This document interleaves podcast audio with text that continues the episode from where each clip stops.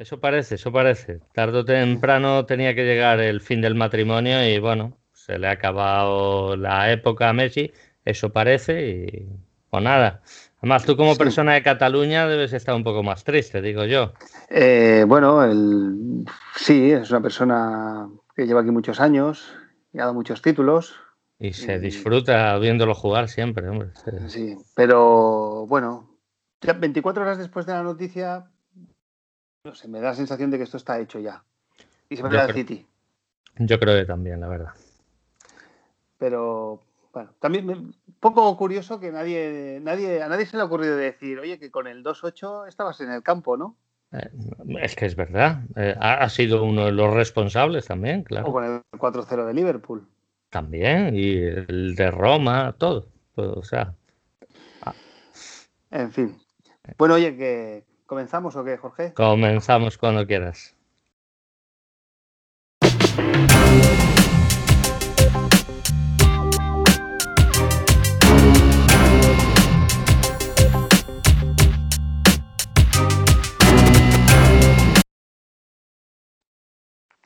Hola a todos aficionados a la NFL y en concreto a los Detroit Lions. Este es vuestro podcast en español del equipo de la NFL de la ciudad de Michigan, los Detroit Lions. Como siempre, me acompaña mi compañero Jorge. Hola Jorge, ¿cómo estás? Hola Maldo, pues nada, un placer estar aquí una vez más. Bueno, ya acabando el mes de agosto y nos acercamos a la temporada.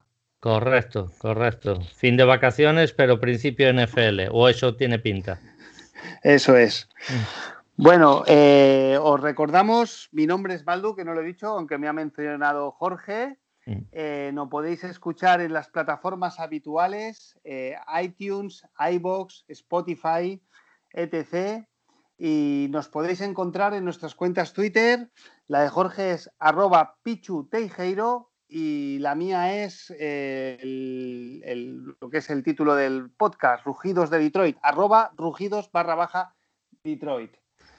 Y, bueno, Jorge, una vez dicho esto, yo era bastante escéptico, pero cada vez todo parece indicar que vamos a tener finalmente temporada NFL. Eso parece, ya sabes que cuando es un tema de Estado hay muchos intereses detrás y eh, todo lo posible se iba a hacer por porque hubiera temporada. Así que están trabajando para ello y parece que de momento la cosa va bien.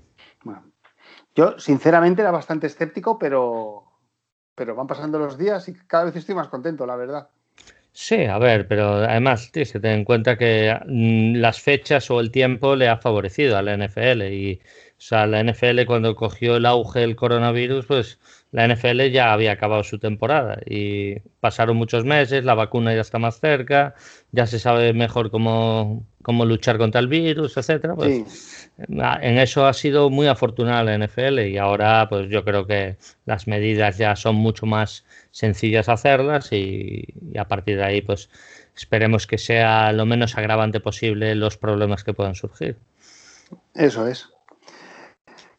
Ahora nos queda saber si modificarán el calendario. Cuando digo calendario me refiero a los horarios de los partidos o lo seguirán mm. manteniendo en el domingo, como se venía haciendo, porque parece que finalmente no habrá temporada de fútbol universitario.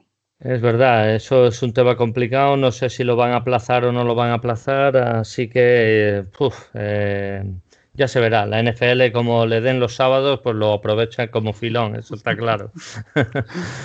Yo, vamos, ojalá, ¿eh? pues bueno, sin problema, vamos, sin problema. Sábado tarde y sábado noche, en invierno, partido en NFL. maravilloso. Pues, sí, sí, sí. bueno, pues los equipos ya están entrenando, ya se han puesto los pads, ya está viendo bueno, estas situaciones reales de partido. También la realidad es que cada año por estas fechas las sensaciones son súper positivas, tanto de los Lions como de todos los equipos. Exacto. Más en la cultura norteamericana, que siempre están muy enfocados hacia el positivismo y hacia las buenas palabras, hacia lo bien que va todo, pues no sé, las estoy seguro de que las 32 franquicias, yo estoy siguiendo a, eh, a los Lions, pero bueno, estoy seguro que las 32 franquicias tienen sensaciones de campeones.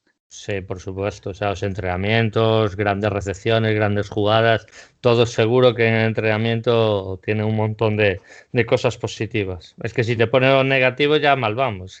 ya habrá tiempo para eso. De todas maneras, bueno, eh, lo comentamos en el último programa. En el programa de hoy vamos a, Jorge y yo hemos hecho nuestra apuesta por los 53 jugadores que conformarán la plantilla. Correcto. Yo, tengo que decir que estoy ilusionado ¿eh? con, con la plantilla que tenemos. Y te diría que más que a nivel defensivo, donde tenemos un gurú defensivo, te diría que a nivel ofensivo. Pues sí, sí, sí. Yo también estoy ilusionado. La verdad es que tenemos buenas piezas.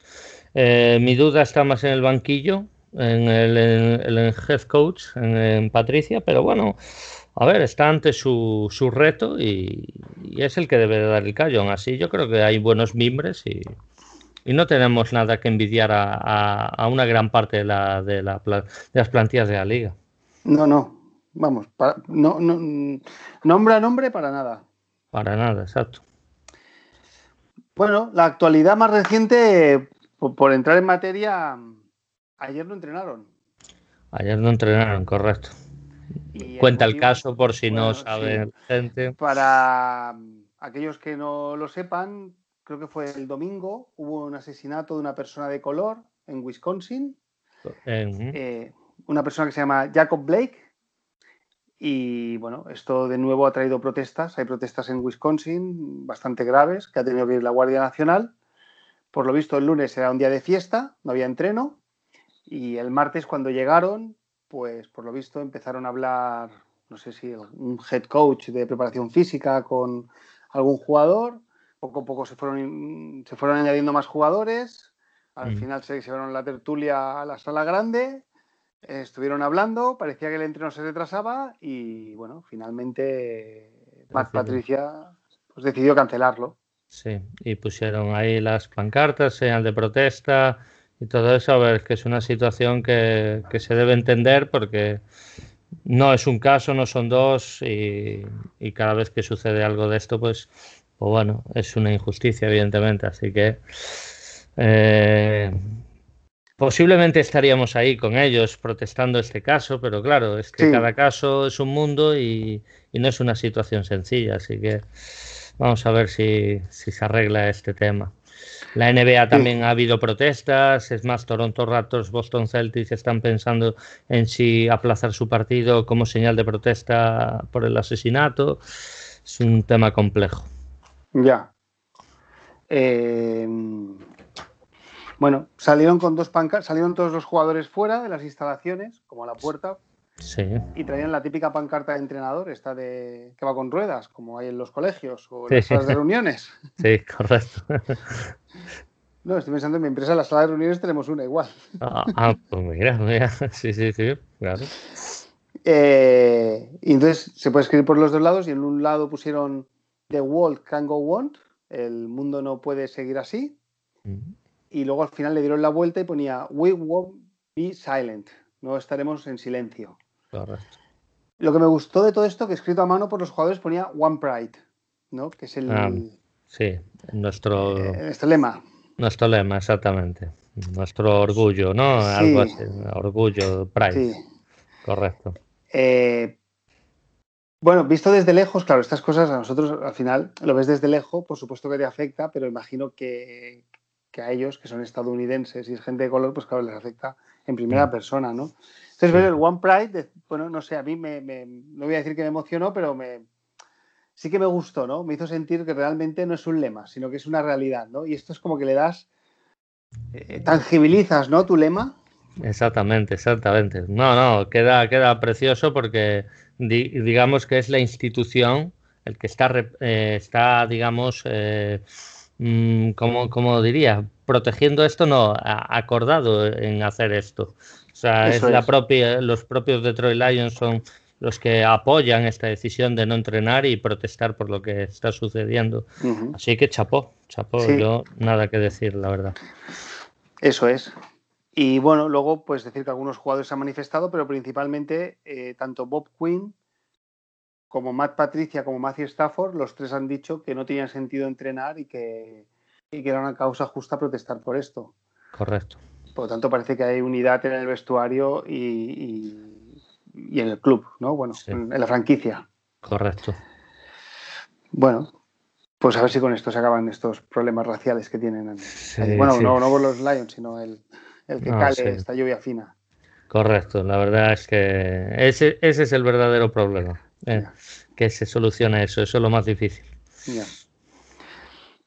Pero bueno, Jorge y yo a veces vamos comentando situaciones deportivas y hablamos por WhatsApp. Sí, correcto. Y, bueno, yo no sé, el, One Pride me hace sentir em, el Sevilla, que ha sido campeón de la Europa League, ¿no? Sí, correcto. Tiene en su, en su himno, tiene el, lema de, dicen que nunca se rinde y, y en la final tenía una pancarta. Y mm. yo no sé, es un equipo que me ha dado que tiene, ha tenido una capacidad de sobreponerse a las adversidades increíbles, ¿no? Que la suerte del campeón, ¿no, Jorge? O, eh, la, suerte del campeón, correcto. Sí, sí, sí. Estuvimos comparando, Jorge y yo, eh, a los patios un poco con el Sevilla, ¿no? Que al final acaban ganando. Sí, claro. O sea, se toparon con equipos a priori superiores y es más, ver los partidos y, seguro que juegan 10 veces y, no y solo ganan esa, pero, pero bueno, oye. E, efectivamente. Bueno, pues a mí cuando vi el One Pride me vino eso a la memoria. Me vino a la memoria el, instaurar, o sea, instaurar los lemas como cultura corporativa. O sea, somos un orgullo, no podemos, tenemos, representamos a la ciudad, representamos a, no sé el porcentaje, no sé la gente de color que vive en Detroit, pero es una barbaridad. Sí, dicen que más del 80%, dicen. Sí, ¿vale? Entonces estamos representando a la ciudad de Detroit, que más del 80% es gente de color, y tenemos que pelear por ellos. Y para ellos y para darles una alegría, ¿no? Sí, sí, sí, por supuesto. Así que espero que con esto tengan un extra de motivación. Pues mira, eh, si es un motivo más, pues perfecto, maravilloso.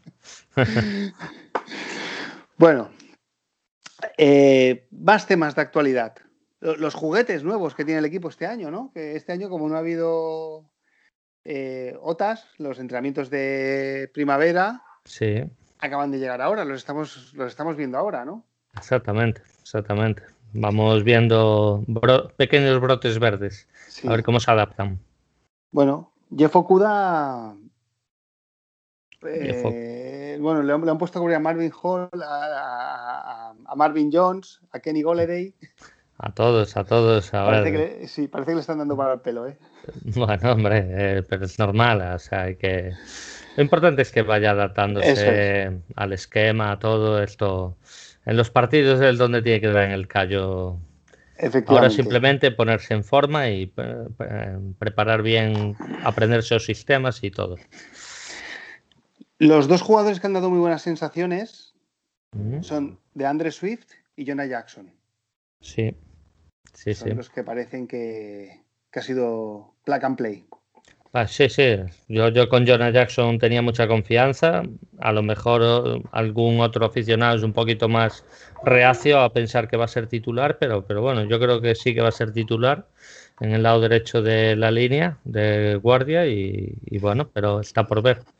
Porque también está trabajando bien Stenberger, Stenberg, que lo están probando de center, o sea que ahí puede ser un error, porque yo creía que Joe Dahl si fallaba Ragnar era el que iba a ocupar ese lugar, pero están probando a Stenberg, pues, pues significa que, tiene buenas dotes y buenas maneras porque ser un, center, aunque sea suplente, es una alta exigencia, ¿no? Y sobre todo siendo rookie como él es. Sí. A mí lo de Stenberg me da la sensación también como cuando drafteamos a Tyrell Crosby. Parece como que siempre drafteamos dos años después a un a la misma posición de la, primera ronda. Y me da la sensación de saber si suena la flauta, no renovamos la primera ronda, se puede ir, que luego tenga una ronda compensatoria y el cuarta ronda que, elegimos dos años más tarde lo promocionas a, ese puesto, ¿no? Pues, pues, sí, sí, claro. Sí, además eh, Glasgow era el que ocupaba ese, digamos, ese lugar, eh, era el guardia titular, pero ocupó el centro. Sí. Sí, pero bueno, yo, lo digo porque Tyler Crosby, tal vez para el puesto, puede ser, ¿eh? De Tyler Decker. Uno. Sí, sí. Al año siguiente, en segunda ronda, cogimos a, a Baitai. Sí. Bueno, Baitai es, es, de agencia libre, aún así. Eh, perdona, Tabai. Y es que como Tabai, tienen, ah, tienen Tabai, los. Sí, sí, sí. creo que son, son apellidos de Hawái. Sí. Eh, Yalani Tabai. Sí. Perdón, eh, de linebacker, también lo cogemos en segunda ronda, y me da la sensación de que es el reemplazo ya de Jarrett Davis. Pues probablemente, sí, sí. Y Frank Ragnow, que, creo que es un gran center. No, este, este sí que ha venido para quedar. Este, este ha venido para quedarse. Este sí.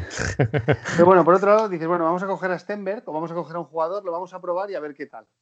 Claro, claro, claro. Es que ahí está. O sea, tú has tenido una baja importante en la línea y no has fichado a nadie salvo en el draft. Drafteas a dos, porque uno, o sea, tenemos a Judal, tenemos a Wiggins y después que tenemos nada, pues se draftea, se draftea, pues el límite salarial lo prefieres emplear en renovaciones o en posibles agravios que pueda tener la liga o, tal, pues, pues, bueno, pues perfecto. Y yo creo que está muy bien. Y en principio las apuestas parecen muy correctas. Bueno, eh, hay que decir también que yo creo que cuando empiezan las temporadas siempre las ofensivas brillan más que las defensivas y tal y como va avanzando la temporada, las defensas van ajustando. Exactamente, sí, sí, es, es, normal. Además, el agotamiento del partido, pues a las defensas le tiene que hacer más mella, es, es complicado. Entonces, pues bueno. Mm. Sí, luego no creo que Julian o Vara, que acaba de llegar nuevo, pues coge haga un sack a, cualquiera de los tres quarterbacks y diga, no, es que está brillando porque le ha dado un sack que lo ha dejado no, pero a ver, eh, sí, no, pero realmente no, no van a permitir ese contacto jamás. Por eso, por eso. Eh, Entonces también es difícil brillar. No, claro, o sea, Uguara es apréndete el sistema, vamos despacio, métete algún placaje, esta carrera va a ir por aquí, si tú la lees, placas al running, va lo que sea, ¿no?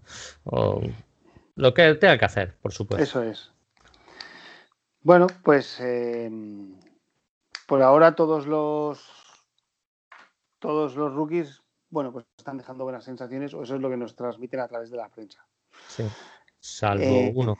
Salvo uno que. Sí, sí, que ya el pobre va a perderse toda la temporada. Y además una lesión muy jodida, ¿eh? Muy, muy jodida. El Aquiles. Pero bueno, a ver. Jason Cornell, para aquellos que, que venía de Ohio State. Exactamente, Jason Cornell, pues se va a perder todo el año y, y yo ya el futuro de la NFL se lo veo muy negro, sinceramente, porque me parece una lesión que es muy difícil recuperarse de ella o sea, poder recuperar un nivel. Ya él tenía pocas opciones, por ser un séptima ronda, tal. Pues a ver, a ver si se recupera bien y tiene más, más fortuna el año que viene.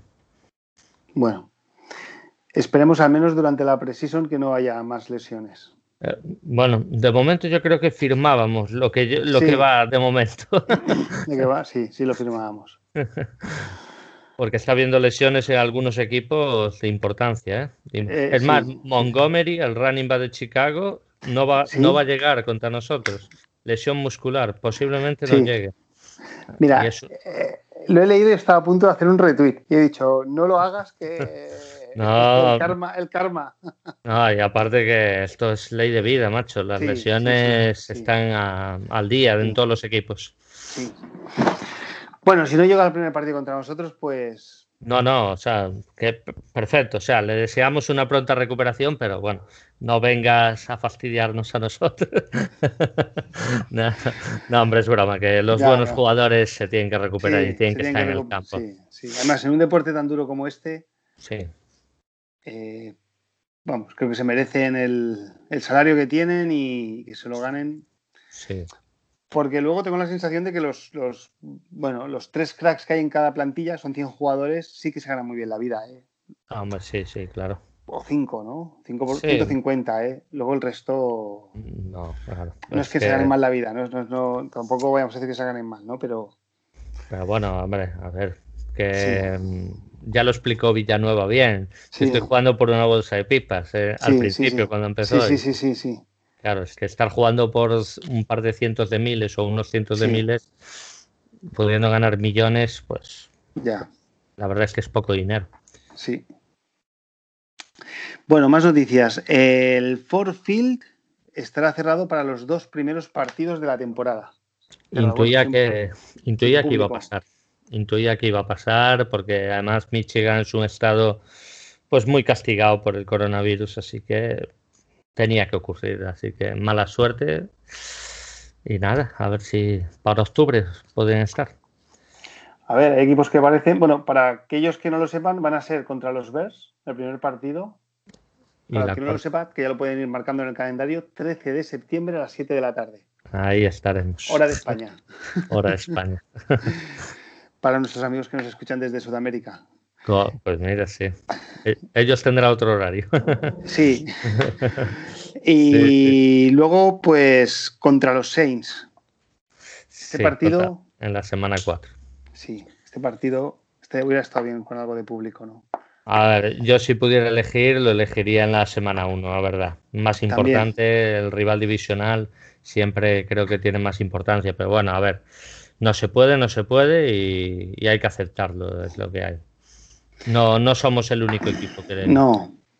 En principio, los cuatro equipos de la NFL Norte mm. jugamos sin público. Por lo tanto, la semana 2 que vamos al Lambeau Field, jugamos sin público. Que no está mal, ¿eh? Bueno, claro. Eh, a ver, no habrá tanta presión a los cebras. los cuatro primeros partidos, Bears, Packers, Cardinals y Saints, va a ser casi la pretemporada, ¿eh? Sí, sí. Aunque mira el año pasado como empezamos de, fuertes, así que bueno, hay que, hay que jugar contra todos y hay que empezar contra, contra el que toque. O sea que a pecho descubierto, Maldo. Sí, sí, sí. Pero bueno, pero una victoria. Hay que empezar, yo creo que sí. Bueno, y luego, Jorge, tenemos el tema de las renovaciones, que yo estoy esperando que anuncien alguna pronto. Bueno, tenemos a, dos, Taylor Decker y Kenny mm. Goladay. Yo creo que Decker se va. Ese no, se va a renovar, creo, de momento. Yo creo que tampoco. Pero Goladay sí, además Goladay dio mensaje de optimismo, en plan de las cosas las lleva mi agente, pero parece que hay buenas señales, buenas conversaciones. Yo creo que Bob Quinn antes de que empiece la temporada lo va, lo va a atar bien atado. Sí, porque no solemos hacer contratos una vez la, temporada ha comenzado. Exactamente. No, no, y él se lo ha ganado además, así que sí hay que, hay que tal, lo que pasa, claro, a lo mejor querremos ahorrar algún milloncito, Golo de ahí agarra algún milloncito más garantizado, así que ahí puede estar un poco la controversia. Claro, porque si no renueva el año que viene le podemos poner el franchise tag. Sí, sí, pero de algunos se nos, se nos puede fastidiar el franchise tag. Ahora mismo no caigo que a quién le podríamos poner. Um, no, pues Jarras no, no lo hicimos. A Jarras no, lo hicimos. Y a Sean Robinson se fue, así que, pues nada, pues sí, sí, sería. Un jugador que podría, ahora, ahora hablaremos de él, Yamal Agnew, es de su misma promoción, ¿no? No es de más atrás, que no lo sé. Además, así una ronda tan tardía creo que no se le pone Francestage. ¿No se le puede poner? Creo que no, pero igual estoy diciendo una tontería y no, es verdad, pero yo tampoco lo sé fijo. Pero, es que es raro ver a un sexta ronda, por ejemplo. Ya, ya, también es cierto. Bueno, pues, pues estas son. Bueno, yo lo de Goladay espero que llegue en breve. ¿eh? Yo creo que va a llegar, sí. Antes, no sé, espero que antes del 7 de septiembre es lunes, no sé, no sé. Una semana antes del primer partido y espero que esté renovado. Sí, pues es muy factible. Bob Quinn, yo creo que él sabe lo que, lo que tiene que hacer y yo creo que lo va a tener cerrado, sí. Bueno, pues estas son las hay, hay, más noticias y bueno, fichajes, bajas, eh, pero bueno, esto es el, pan nuestro de cada día y tampoco ha habido ningún jugador así relevante, ¿no? Que, hayamos dado la baja. Lo único, los que no hayan visto los vídeos de, de, los entrenamientos, ya van tres capítulos, está en la página de detroitlions.com. Eh, pues recomendar, eh, hablan más que ver imágenes, pero bueno, sí. Eh, te pasas un poco las charlas de Tori Patrick o, Tim y, demás invitados que vienen, vas pasando y sobre todo si no entiendes ni papa de inglés, pues pasa hasta que hasta que haya hasta que haya cosas cosas para ver, ¿no? Y, y para oír. A mí me gustó mucho los gritos del entrenador este el coordinador, mm, uno de los oh. coordinadores, no, no el ofensivo. ¿Sabes qué te digo? El de línea. El de línea, el de línea sí, sí, y metía unos buenos gritos de motivación y tal. A Stenberg le, le, le iba mucho encima, yes sir, siempre contestando él, muy educado. bueno, es interesante. ¿no? Es interesante, sí. Hay uno, hay un invitado que es un, diría que es un señor mayor, de color, que me gusta mucho cómo habla. Eh, sí, eh, ahora mismo no caigo el nombre, sé quién me dices, que ya sí que es mayorcito, que tiene un poquito de barbita. Sí, le pone, habla, habla, con mucha energía y, mm, sí, sí, sí. y bueno, él habla mucho de las trincheras, ¿no? Y de los running backs, habló en el primer episodio. Sí, lo que pasa es que yo me pierdo cosas porque yo ya te digo, yo mi inglés, sobre todo oír ese inglés tan americano, si no me... Ha yo oigo a un italiano hablar inglés y, ya. y lo llevo bien, pero un, uf, hay yo tengo que decir que a muchos jugadores no les entiendo. ¿eh? No, es que es normal. Y aparte que abrevian mucho. Abrevian mucho, utilizan mucho slang, o sea que no, no, no, les entiendo. Tampoco lo mm. entiendo, pero bueno. Em, y Matthew Stafford a mí me cuesta mucho entenderlo. Tiene Matthew Stafford es de Georgia. Claro, no, y tejano, tiene medio tejano, medio tal. no sé qué dices, Matthew, de verdad. en, en, en, Atlanta los nativos ellos no dicen Atlanta, ellos dicen Atlanta. Ah, o sea, en, el sur, no, no, New Orleans, Mississippi, toda esa zona es bastante complicado entenderlos. Ya, ya, ya. Mejor el norte, ¿no? sí, mejor el norte, hablan con, hablan con un inglés más caro, más, más, más clarito. Pero bueno, riqueza que trae la NFL, aprender y aprender también algo de idiomas. A mí, siempre, siempre viene bien, siempre viene bien. Por eso, entre que es un deporte muy táctico y que la mitad de las cosas las ves o las tienes que leer en inglés, eh, bueno, te, te, reta, ¿no? Intelectualmente también este deporte. Sí, sí, sí, sí. Además, a mí escuchar los códigos de los quarterbacks y todo eso, esos cambios de tal, a mí, a mí es una cosa que me gusta mucho. Bueno, pues sin más vamos a entrar en materia de, este capítulo de nuestro podcast. Jorge. Muy bien. ¿Tienes la lista preparada? Tengo la lista preparada. No es fácil ¿eh? hacer una lista con los 53 integrantes de la plantilla. Nada fácil. Pues venga, vamos a empezar. Eh, vamos a hacer primero. Hacemos ofensiva, empezamos por equipos especiales. equipos especiales y ya. Venga, equipos especiales, ofensiva y, correcto. Y, la defensa. Pues venga. Bueno, antes, de empezar, eh, cuando colguemos el, podcast, voy a poner instrucciones a los aficionados que nos escuchen de jugador que se les quede, jugador que, que creáis que se va a caer de ahí o lo que sea, cualquier controversia, cualquier tal, decirlo que, pero ¿cómo ponéis a este? ¿Pero cómo no ponéis a este?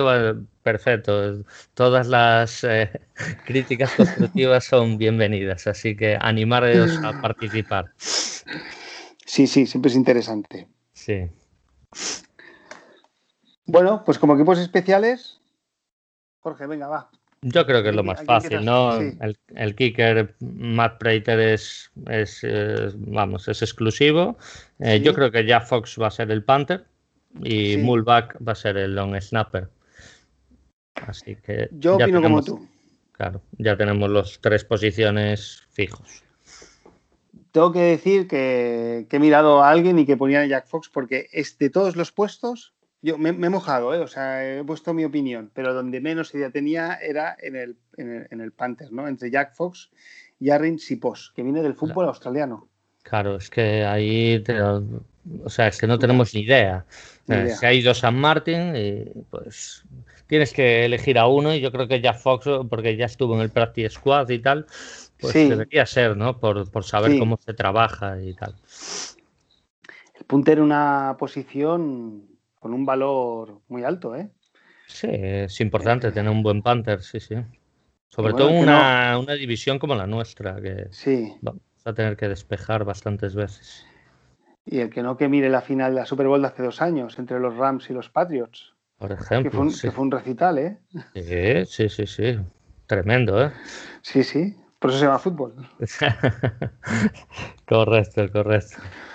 Yo imagino que en los años 50-60 estos jugadores, claro, había menos touchdowns y se corría mucho más. Exactamente. Por tanto, jugarían muchísimo, o sea, patearían muchísimo más. Exactamente, es que de ahí viene el nombre en teoría. Pero bueno. En fin. Bueno, venga, vamos con los quarterbacks. Vamos con los quarterbacks. Bueno, yo he puesto a dos. Yo he puesto a Super Matthew Stafford y a Chase Daniel. Creo que Blau se queda en el practice squad. Yo aquí tenía dudas. Y normalmente Bob Quinn siempre ha puesto a dos. Pero yo he puesto a tres. Ah, Más que nada, sí, he puesto a Matthew Stafford, Chase Daniel y David Blau. Mm. Y el motivo es porque no creo que después de invertir una temporada, darle partidos, que hayan podido ver todos los rivales vídeos, enviarlo al practice squad, significa que puede venir un equipo y se lo puede llevar. Se lo puede llevar aunque sea de reserva. Sí, sí, sí. Y creo que estamos de acuerdo que no es un jugador para ser titular, pero a lo mejor sí que es, como reserva puede ser mejor que algún otro reserva que tenga algún otro equipo. Sí, sobre todo en algún equipo donde realmente no tengan el puesto tan asegurado de quarterback, ¿no? como por ejemplo, yo que sé, los Jaguars. a lo mejor tienen más dudas con el puesto de quarterback y tiene una lesión Minshew y, y, coge y deciden, pues sí, sí, no está mal tirada. Yo creo que vamos a seguir con la línea de dos quarterbacks, pero no está mal tirada ir con tres. Así que bueno, he puesto he puesto tres y claro, después de lo que pasó el año pasado, que tuvimos esa rotación, digo, también hago esta apuesta porque creo que es que vamos a, vamos a competir, ¿eh? Vamos a competir y no quieren dejar cabos sueltos. No, bueno, a ver, es normal, es normal. Lo que pasa, bueno, yo confío en que Stafford sea intocable y Chase Daniel creo que es un, suplente bastante aseado, así que yo confío en que sean dos pero luego llegas a la jornada 15 y se te, ¿sabes? Uno les... No, voy a tocar madera, ¿eh? No, no, no. Tocar todos los que me estés escuchando, ¿no? Todo puede ser. Daniel tiene una lesión de una semana y tienes que jugar con David Blau y te juegas esa semana de entrar en playoffs. Bueno, no sé, no sé. Sí, a ver, oye, que para eso está, está esto, o sea, es que creer cosas diferentes tampoco... Eso es. También es normal. Bueno, luego Vamos a seguir con, para mí, una de las posiciones que más me ha costado, que es la de running back. La de running back, sí. Venga, Jorge, dale. Pues mira, voy a poner también al fullback, lo voy a unir a running back, ¿vale? Ok. Entonces, Kerrion Johnson, de Andre Swift. Pongo a Scarborough, al final me he decantado por Scarborough también. Pongo a Hunley y pongo a Badwen, nuestro fullback. Al final se me cae Ty Johnson, que ah, en las previas dije que iba, iba a estar en el roster y no Scarborough, pero creo que Scarborough está en una buena sintonía, por lo que vi en los entrenamientos, y, creo que va a hacer roster y Ty Johnson creo que no. Bueno, pues yo estoy de acuerdo contigo, excepto que he puesto a Jason Handley, que sí que lo vamos a enviar al Practice Squad, y vamos a poner a Ty Johnson. Ajá, vale. No está mal tirada. No está mal tirada. Bien. Perfecto. El motivo, y aquí lo voy a ligar con los que te voy a dar un jugador que he puesto como receptor, Jamal mm. Agnew, que lo he puesto como receptor. Sí. Creo que va a ser el retornador. Vale, sí, sí. Y entonces, bueno, no sé, yo pienso que al final los running backs, estadísticamente, con cuatro running backs, yo creo que que hay un quinto que te entra. O sea, es. Em, a lo largo de la temporada tienes que tener practices cuartos running backs porque tienes lesiones, ¿no? Entonces ya son Handley, que es rookie, viene nuevo, si no me equivoco mal, es quinta ronda, ¿no? Eh, sí. O quinto sexta. Sí, sí, quinta. Eh, quinta fue, ¿no? Eh, bueno, pues le van a seguir dejando que se vaya preparando, cogiendo ritmo, cogiendo forma física. A, no, ser que sea muy bueno. Entonces, pues bueno, he puesto Ty ¿Y por qué pongo ah. Ty El año pasado tuvo, muchas recepciones, acarreos, como sea traducción, ¿no? Sí. No, sí, sí, eh, pero tuvo también por la lesión de Kerrion Johnson, Scrabble al principio no estaba y él cogió algún, alguna rotación, pero sí, a ver, mm, la verdad es que también tiene sentido que Hanley vayan despacio con él, que siga entrenando y, y bueno, es muy factible que eso también pueda ocurrir. Yo sí que tengo un poquito más de fe en el rookie. Y, por cierto, en el vídeo, en el primer vídeo creo que es, se vio muchos entrenamientos de protección del running back al, o sea, entrando un blitz y, ellos placando para darle esos dos, tres segundos al, al tal y al que más verde le vi, por supuesto, fue al rookie, A, a Hanley. Así que mucho que mejorar, eh, mucho que mejorar tiene. Bueno, luego, por hablar de perfiles, Kerrion Johnson, bueno, ya, lo conocemos todos, ¿no? Sí. Que por cierto, está cintura. entrenando, está entrenando con protección, ¿no? Sí, sí, sí.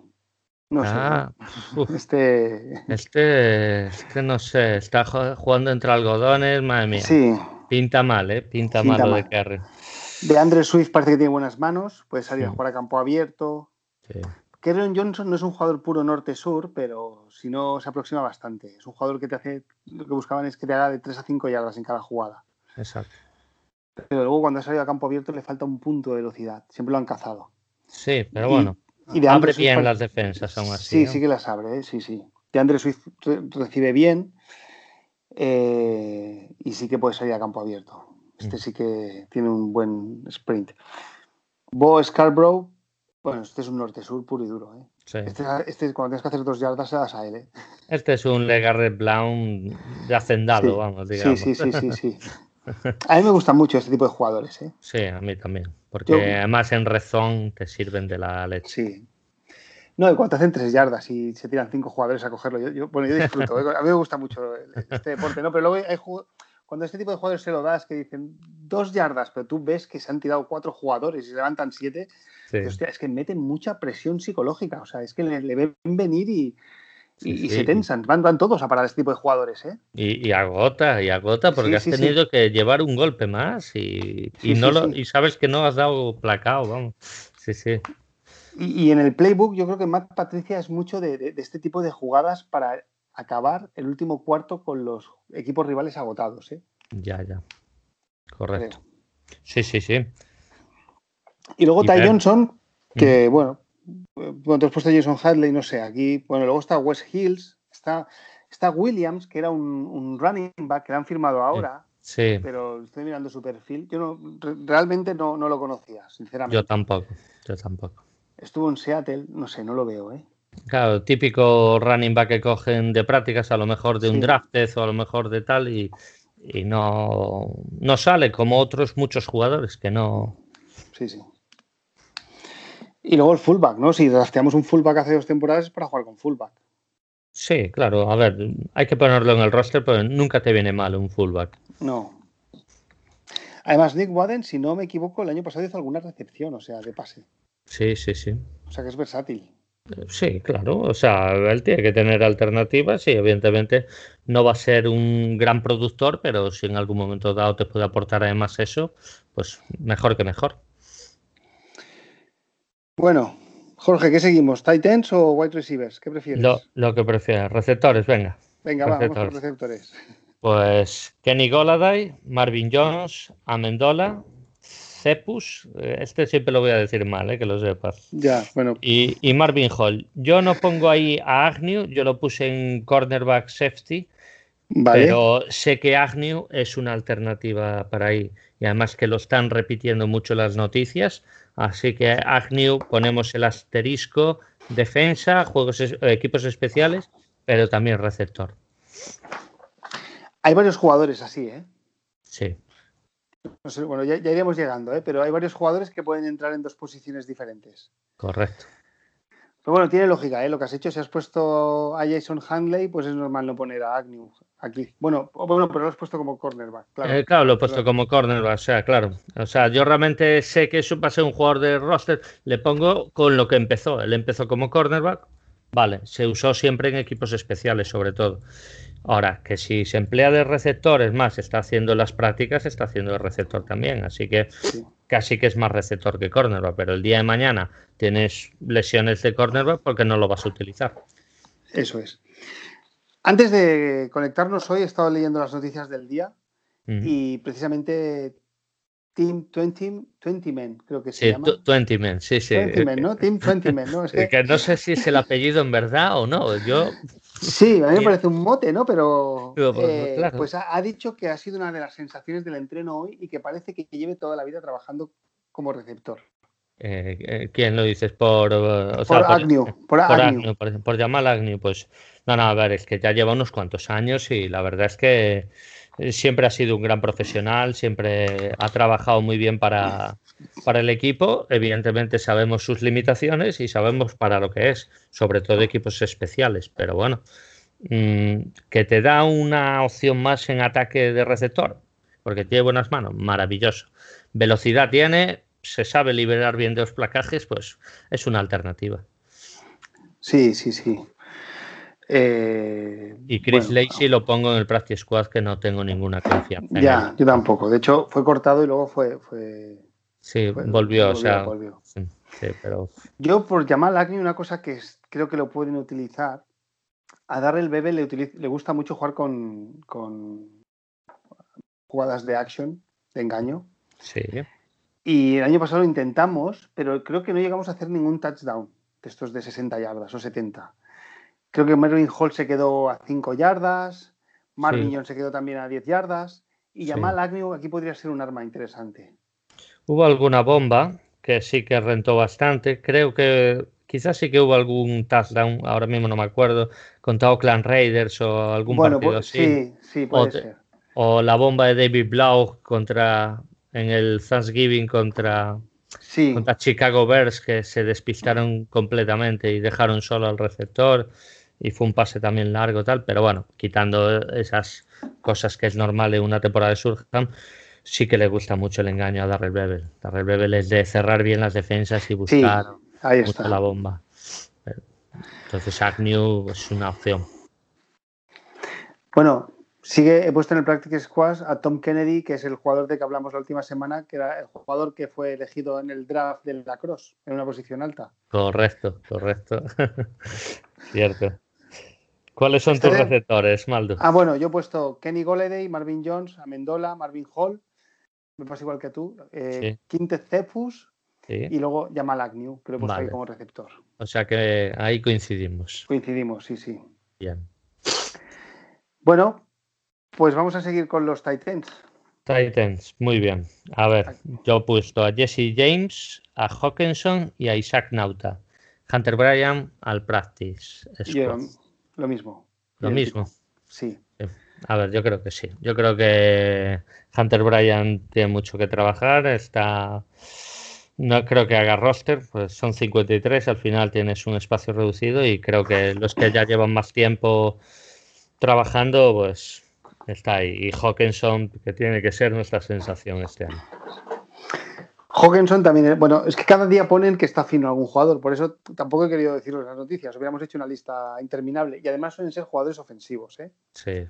Pero T.J. Hawkinson también parece ser otro jugador que ha venido fino. Qué fuerte está. Sí. no sé cuánto me... No, o sea, es, grande tiene que ser, pero pues está muy fuerte. O sea, ese tío te pega un bofetón, te tiene que doler. Sí, sí, sí, sí, sí, te, te, tiene que dejar mareado tres semanas porque, vamos. No, no, menuda bestia. ¿eh? Sí, sí. Además, tenía el año pasado venía todavía con cara de niño. Sí, ¿verdad? ¿Verdad? Hasta este parece buen niño. Sí, y este año viene ya con. Eh, lo veo con cara de hombre. Ya, en plan de. Bueno, eh, es lo que tú, tú lo has dicho. Los Titans le cuestan. En la temporada rookie le suele costar, pero después. Y confiamos mucho en este jugador. Oye, si no, un picocho. Sí. Para mí, es una de las posiciones más importantes. O, yo, yo de, de, hecho, en Hunter Bryan, que va al Practice Squad, le tengo fe. ¿eh? Sí. No sé si como Titan o como receptor, pero bueno, o sea, los últimos campeones o finalistas, es decir, Travis Kelsey con los Chiefs, jugador muy importante. Muy importante. Eh, Josh Kittle con los 49ers, jugador muy importante. Por cierto, TJ Hawkinson ha estado entrenando esta primavera con Josh Kittle. Ah, mira, mira. Muy importante. Eh, eso es. Ah, eh, bueno, la cultura norteamericana tiene entrenadores casi por posición, bueno, tienen entrenadores hasta los coaches, Sí, es que muchas veces comparten a gente, entonces, exacto. Luego los Eagles, que también salieron campeones hace dos temporadas, pues tienen a Zach Ertz también, no, tres temporadas, perdón. Y hace dos temporadas que salieron campeones los Patriots, pues fue con, con una jugada de Rob Gronkowski. Por lo tanto, una leyenda de esto, el señor Gronco. Sí, por lo tanto el Titan es una posición Cada vez más importante, sí. Sí, además son jugadores con una envergadura muy grande, que le pasas la pelota y simplemente que te aseguran el catch, ¿no? Y por cierto, lo que comentabas de Hunter Bryan, cada vez estoy un poquito comprando más tu discurso porque yo creo que Jesse James este año sí que va a estar, pero yo creo que tiene fecha de caducidad. Tiene fecha de caducidad y, posiblemente este año sí que esté, pero el año que viene es muy factible que se corte. Y Hunter Bryan, si no, si no encuentran algo, ya sea en agencia libre, ya sea en el draft, yo creo que Hunter Bryan, si creen que trabaja bien, que es un profesional, que tal, pues es muy factible que coja ese rol. Ya. Bueno, si oís a un, al perro es el mío, que no, no os preocupéis por todo, que, está ahí mirando por la ventana y a veces bueno. pase algún gato por ahí. Hace su trabajo. Hace su trabajo.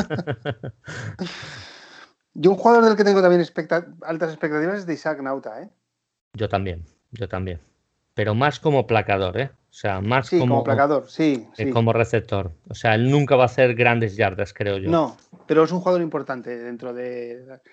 Sobre todo si queremos correr. Exactamente, exactamente.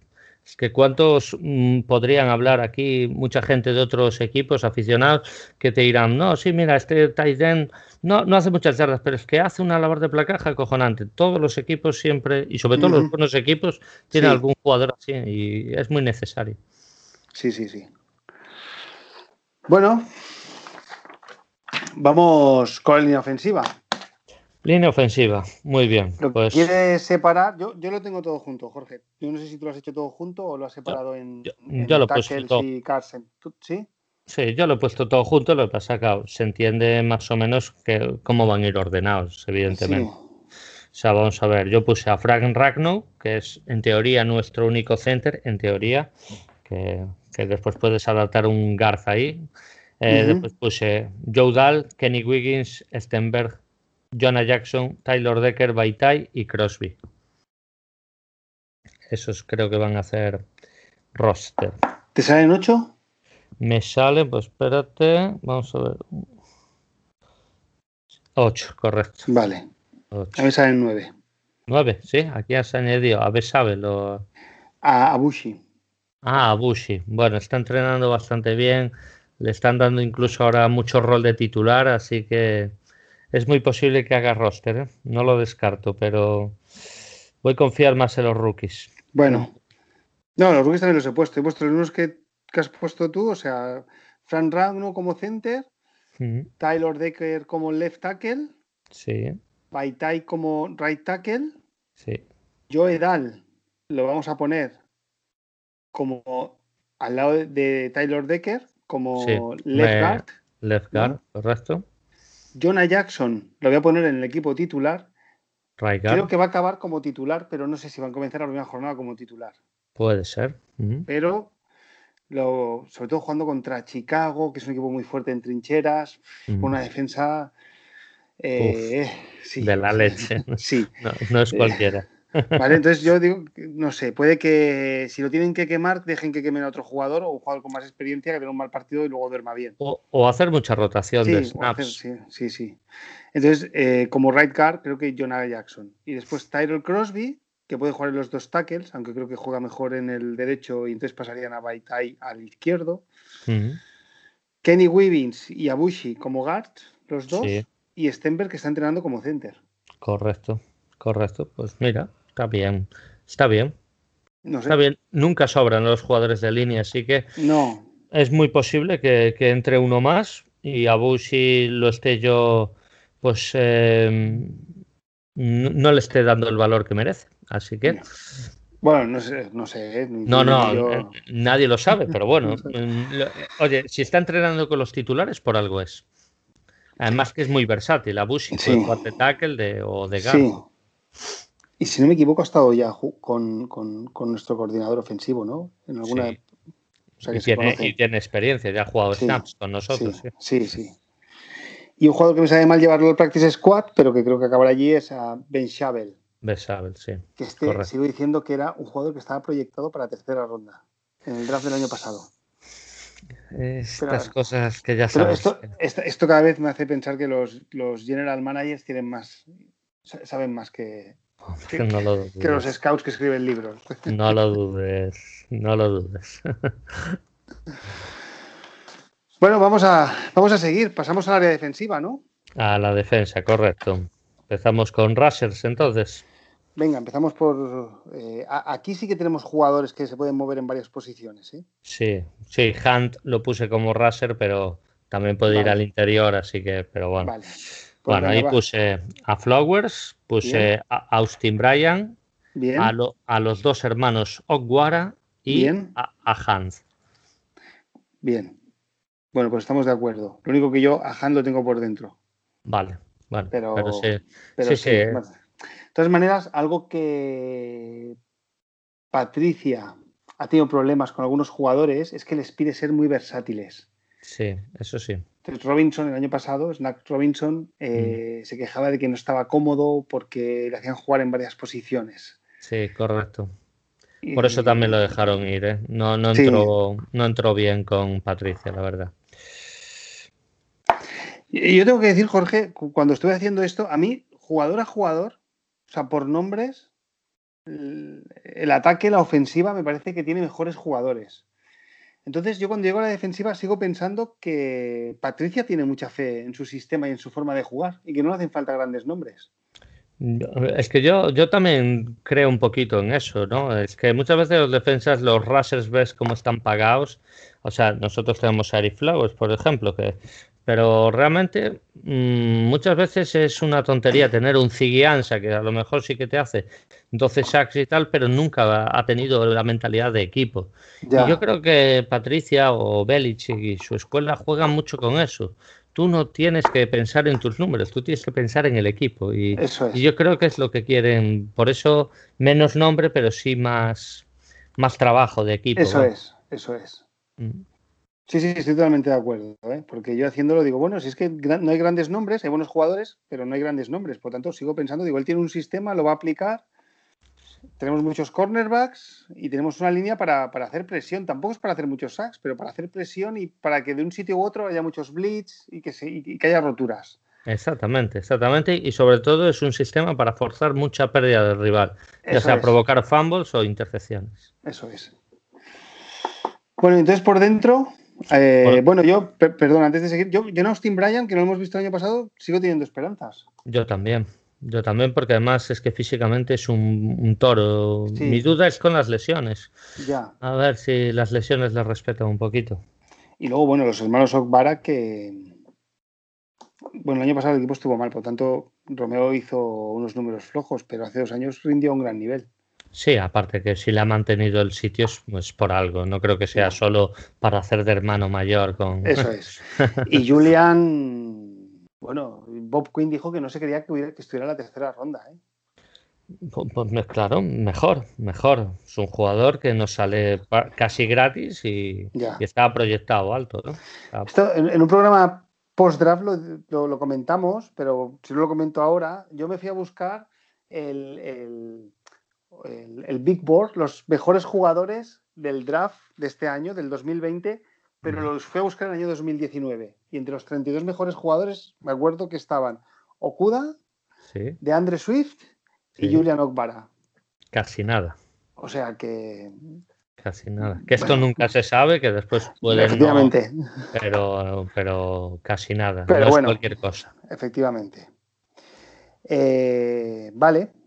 Y luego por dentro, por dentro, vamos a ver, yo tengo a Danny Shelton, tengo a Williams, a Nick Williams, a Strong y a Penicini. Tengo fe en el chaval, en el joven rookie. Yo a Penicini lo he dejado fuera. Ya, ya me olía que lo ibas a dejar fuera. Pero bueno, es normal, también en parte. Yo es una apuesta que hago y creo que además es el mejor suplente de Danny Shelton. O sea, el que hace mejor ese anclaje de Danny Shelton. Y yo creo que es necesario tener un suplente puro, puro, tan puro como él. O sea, un, un no tackle. Ya.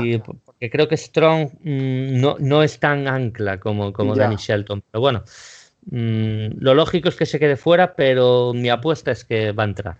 No sé, tengo buenas sensaciones con él. Pues a ver, Pues a, ver. Eh, bueno, sobre todo son jugadores para parar la carrera rival, ¿eh? Exactamente. No le pidamos que sea Aaron Donald porque no lo es. Efectivamente. No, además, Aaron Donald solo hay uno. Que Aaron Donald solo hay uno.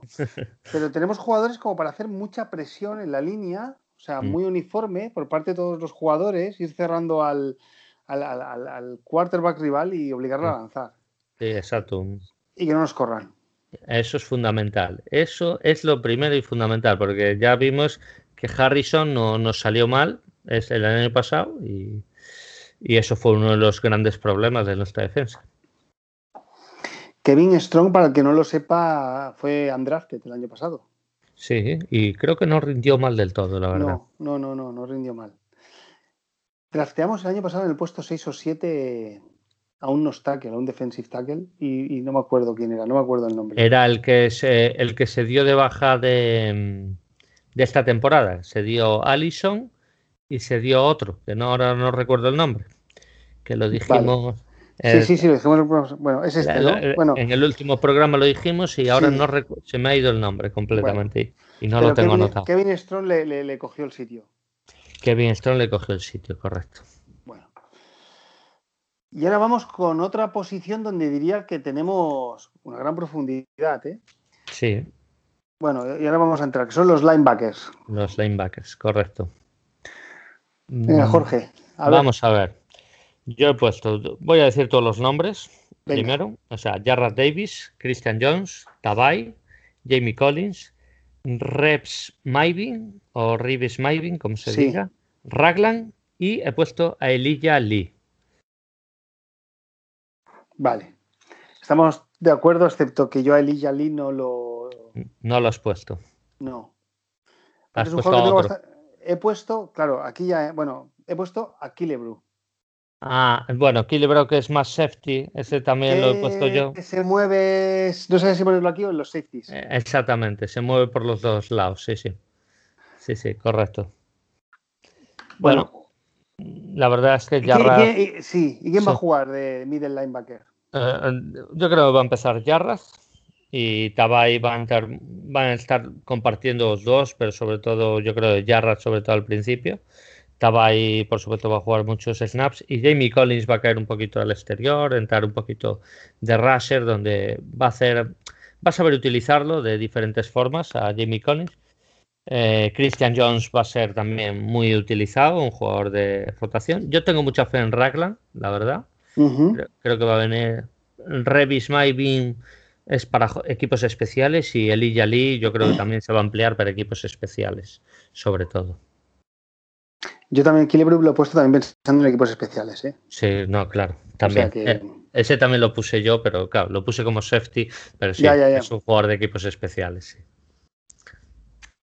Bueno, vamos a ver, Jarrett Davis realmente eh, lo he leído, no sé cómo acabará, pero como lo... O sea, son tan versátiles los jugadores que hay en defensa y a veces juegan en varias posiciones es que pienso que Jarrett Davis, mm. yo imagino que lo habrán probado y nunca lo hemos visto, pero yo creo que podría jugar de Edge.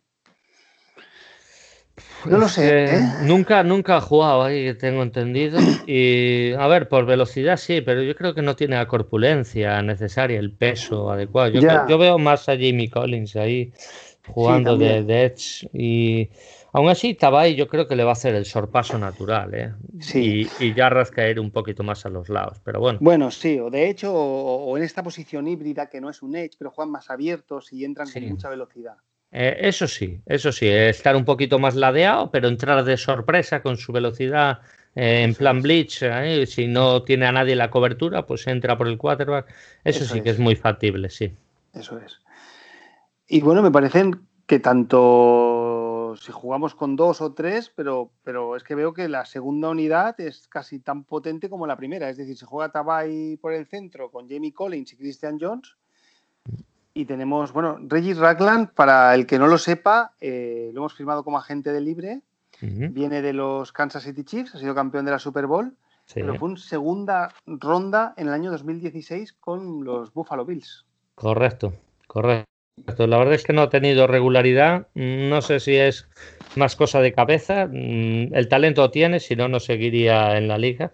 Y, bueno, eh, yo tengo fe de que va a hacer roster y, creo que en alguna situación puede rendir bastante bien.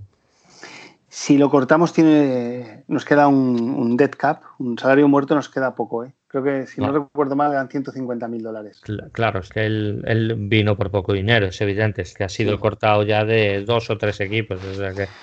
Por lo visto, estaba en los Bills, empezó jugando, se lesionó, luego llegó el entrenador de los Bills, Matt Dermott, ¿no? Sí. sí. Y no lo quiso en su equipo y lo traspasaron a, Kansas. Y en Kansas sí que ha rendido. El año pasado en Kansas jugó, ¿eh? Sí, jugó bastante, sí. jugó bastante. Entonces, bueno, Reggie Redland, si se queda en el banquillo Jarrad Davis, con Jalen Davis Mavin, que es un jugador que, que, bueno, lleva ya cuatro años, pues no sé, a mí la segunda unidad de, linebackers me da, me da confianza y seguridad. Sí, la verdad es que sí. Eh, además, en equipos especiales, Mavin siempre ha dado, creo que, un rendimiento bastante óptimo, así que nada que objetar. Bueno, pues eh, a ver, eh, los linebackers dentro de los esquemas de Patricia son jugadores muy importantes. Muy importantes. Yo creo que la NFL en general es muy importante de posición de linebacker. Sí, porque son los que hacen un poco el pegamento. Es difícil ver un equipo malo sin buenos linebackers. Muy difícil. Pasa que a veces no son tan espectaculares como un Edge, ¿no? Que te hace. Eh, claro, es que 15 sacks, 15 sacks en una temporada, ¿no? Exacto, eso sí. Y claro. Al final depende de lo que quieras. O sea, espectáculo, sí, claro. El caza quarterback está espectáculo. Pero bueno, a mí el cornerback que no se separa el receptor y que el quarterback no puede dársela porque tiene miedo, ¿qué tal? Ese para mí tiene un trabajo casi tan negro y tan difícil como el de Russell. Eso Así que diría que más incluso. Sí, sí, sí, totalmente de acuerdo. Y los linebackers igual, porque además tienen que hacer lecturas. Exacto si entran, se caen en coberturas y tapan a ciertos jugadores. Y claro, el quarterback cuando va a buscar a un jugador, si el linebacker está encima, pues a lo mejor ya no se la pasa, ¿no? Exactamente, y sobre todo la lectura pre-snap, que es muy que ellos suelen ser los capitanes y suele chivar cosas y sí, sí. Que es precisamente lo que ya Rad Davis lo decimos en cada programa, no. No, eso no. no es lo de Oye, pero ha vuelto muy fuerte, ¿eh? Pero muy fuerte, ¿eh? Es que físicamente es un, es un toro bravo, ¿eh? Pues oye, a ver si en la jornada 2, ¿no? Si no me equivoco. A ver. A ver si hace dos o tres sacks y lo plancha y lo echa en el césped. a ver. Algún fumble ahí forzado. A ver. Venga, vamos a seguir. Em, otra posición donde también tenemos profundidad, como son los cornerbacks. Mm. Ahí sí tenemos buena profundidad, sí. Sí. ¿Qué has puesto, Jorge? Pues vamos a ver. Eh, puse Agnew, lo, lo, pongo ahí, le puse el asterisco porque creo que va a ser muy versátil para muchas cosas. Justin Coleman, Mike Ford, Jeff Okuda, Oruguarille, Desmond Trufán.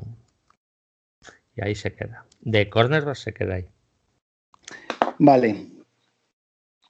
Eh, yo he puesto exactamente los mismos que tú, pero a Agnew me lo he llevado a receptor y he puesto un jugador que, haciendo la lista vi que estaba y dije, ¿y este quién es? ¿Y de dónde ha salido? ¿no? Sí. Eh, que es Darryl Roberts. Ah, Darryl Roberts. Que viene de los Jets. Sí, sí, sí, sí. Y estuvo en los Patriots. Sí. Entonces me fui a mirar su, su, salary cap y a este si lo cortamos, me parece que tenía un millón de, de, de dinero muerto. de dinero muerto. Entonces, mi conclusión a la que llegué fue que, o sea, al igual que Reggie Ratland eran 150.000, Darryl Roberts eran un millón.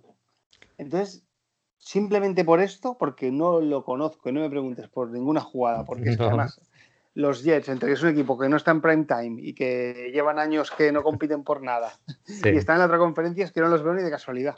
No, ya, ya, no, ni idea, ¿eh? Ni idea porque no lo conozco. es más, yo en Practice Squad puse a Virgin con eso te digo todo. O sea, ni lo he nombrado ese tío, así que ni idea. Así que por el dinero muerto que queda lo he puesto a Daryl Roberts. Pues, pues mira, no, no está mal tirada, es una, es una opción, la verdad. Mm, la verdad es que no, sabría decirte. Pero tampoco. no está mal por, por, dinero, por, por dinero garantizado que tendrá. Pues no está mal tirada. Quizás quiera, porque ya trabajó con el Patricia, pues quiera, quiera verlo y quiera ver qué, tal funciona, sí. No está mal. De todas maneras, creo que el dinero muerto queda para este año y nos quedan 23 millones, ¿eh? También. No, voy a decir a ver. ahora, ¿eh? O sea, Sí, a ver, que eso no, no va a ser un problema. este no va a ser un problema. No va a ser un problema. Bueno, como y, y ahora sí te pido que te aquí vamos aquí vamos a ponerle un poco más de vamos a darle otra vuelta. ¿Quiénes son A los dos titulares? En- bueno, yo pongo a tres titulares, sobre todo. Bueno, o sí, sea, claro, de- dependiendo de si jugamos con dos o tres linebackers. Exactamente, o sea, sobre todo yo los titulares son Okuda, Bien. Coleman, Trufán. Creo que esos tres son a lo mejor en algún snap sale Coleman, ponemos un linebacker más o un safety más o tal. Pero sobre todo Trufán, Okuda y, y Coleman son los principales. Oruguarille creo que va a tener bastantes snaps y Trufán es un jugador un poquito de cristal y es muy factible que Oruguarille sea muy Vale. necesario en la temporada. Vale. Okuda en estos primeros entrenos ha rotado entre el primer equipo, entre los titulares y los suplentes. Bueno, es, es normal. Y cuando lo ponen con los titulares, por lo visto, siempre Goladay, Marvin Jones le dicen, Claro, vente con nosotros que, que- que vamos a empezar a jugar con, con fuego real. correcto, correcto. Vas a empezar a foguearte con los buenos. Yo no sé si la primera semana también puede que, aunque tenemos que decir que con Bob Quinn, el primera ronda siempre ha sido titular desde el primer día. Sí, sí, sí. Siempre. Es que es lo que debe ser. Lo- otra cosa es que salgan bien o salgan mal, pero Sí, pero recuerda la primera temporada de Sly. Sí, bueno, Entonces claro. yo con los, con los. Y luego hemos tenido al amigo este que tampoco me gustaba, que es el del mismo año que, que Jarrad Davis, ya no me acuerdo ni su nombre. que era de- Eh, también venía de los Gators, de Florida. sí, eh, eh, Ted Tabor. Ted Tabor, sí. Ted Tabor, ese salió mal. Ese, es Ese el- salió mal. Entonces los, los cornerbacks, no digo que no pueda jugar y que no tenga calidad suficiente, ¿eh? pero no sé Mm. si la primera semana va a entrar a jugar directamente Yo creo que ya lo van a echar a los leones. y venga, ¿no? Sí, sí, sí. Sí, porque además es que lo tiene todo. Que se va a equivocar eh, es ley de vida. Se tiene que equivocar. Pero hay que dejarlo que aprenda y que aprenda él. Y además me, me tiene la sensación de que es un jugador que cuando falla una vez, él aprende. Él dice, vale, me has hecho esta, esto no va a volver a ocurrir. Y tengo, tengo esa sensación de que él es de agarrar esa información y Darius Slay, sí que es verdad que empezó mal, pero también porque éramos una defensa muy agresiva, entonces exponíamos mucho a los cornerbacks. Y Cierto. Darius Slay, lógicamente, pues sufría sobre todo contra gente mu- mucho más alta. Y Darius Slay, pues como todo, aprendió a base de palos. Ya, Es que es así, es ley de vida. ya.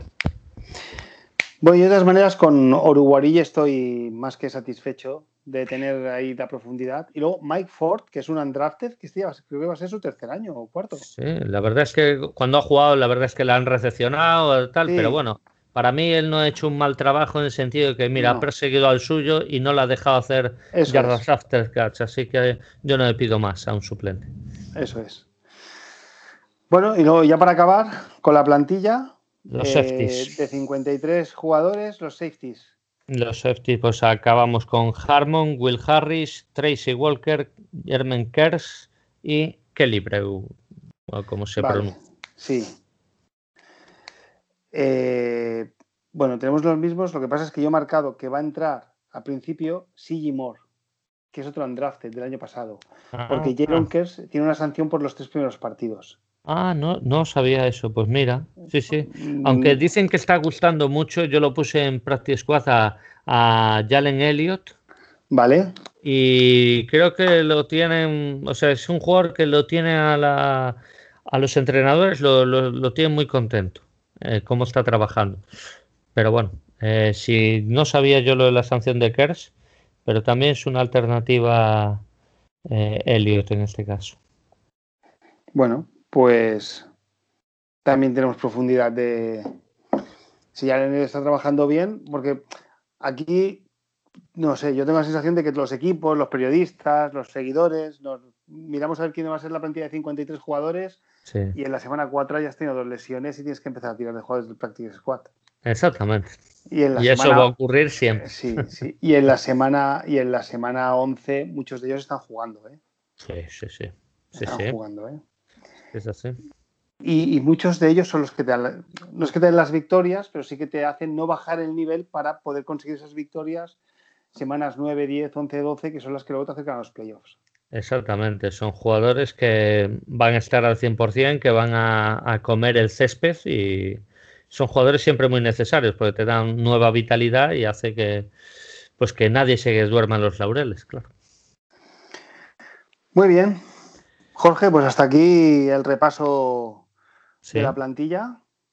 Sí, sí. Para los que no lo sepáis, actualmente están entrenando 80 jugadores. ¿eh? Correcto. Ya se hizo la primer corte antes de empezar. Eso es. Y a veces es fácil, hasta, hasta el 45 te diría que es relativamente sencillo, ¿no? Sí, sí. Por eso ahí podemos. Claro, hay siempre tres, cuatro nombres que, que, si este sí, este no. Claro. Pero yo tengo que decir que el 51, el 52 y el 53 he estado casi el mismo tiempo que, que haciendo los 50 primeros. pues probablemente, sí, sí, sí. Bueno, Jorge, pues, pues hasta aquí el programa de hoy, ¿no? Perfecto, Maldo. Creo que ha quedado bien de tiempo y, espero que a la gente les guste. Y nada, repetir una vez más que la gente nos diga con quién está más de acuerdo, qué jugador hemos dejado que no os parece bien y, cosas así. O sea, que, que se mojen. Y, y nada, y que muchas gracias a todos. Por Eso es. La semana que viene intentaremos hacer otro programa y después ya vamos a entrar directamente con la, con la previa del primer partido. Exactamente, exactamente. Toquemos madera para que se juegue. Cada, año se hace largo, pero, pero acaba llegando. Acaba, llegando. Muy bien, Jorge. Muy bien, pues Maldo. Un placer, como siempre.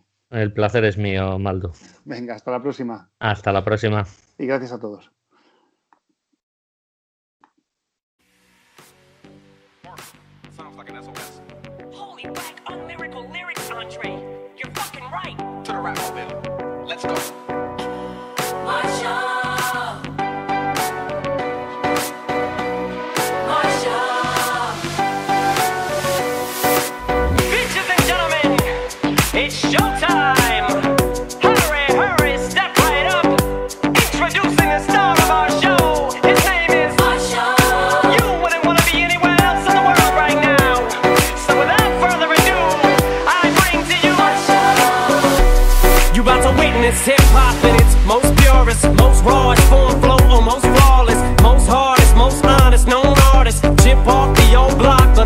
back is back. Looks like Batman brought his own Robin. Oh God, Saddam's got his own Laden. With his own private plane, his own pilot. Set the blow college, dome room doors off the hinges. Oranges, beach pears, plums, oranges. Yeah, here I come, I'm inches away from you, dear, fear none. Hip hop is in a state of 911, so let's get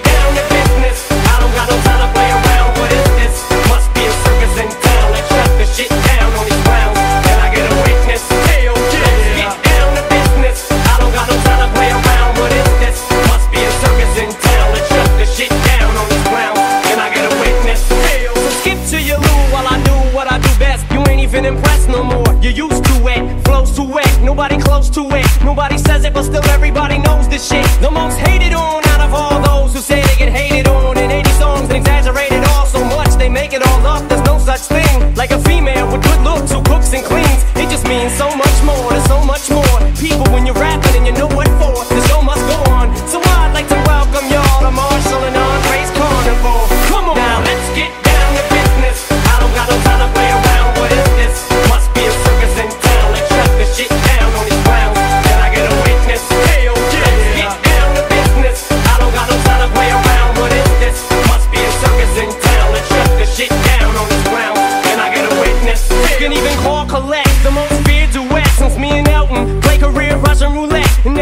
see me blink, I get the bus and the sweat. People stepping over people just to rush to the set, just to get to see an MC who breathes so freely. Ease over these beats and be so breezy. Jesus, how can shit be so easy? How can one genre be so leavy? Turn on these beats and sees don't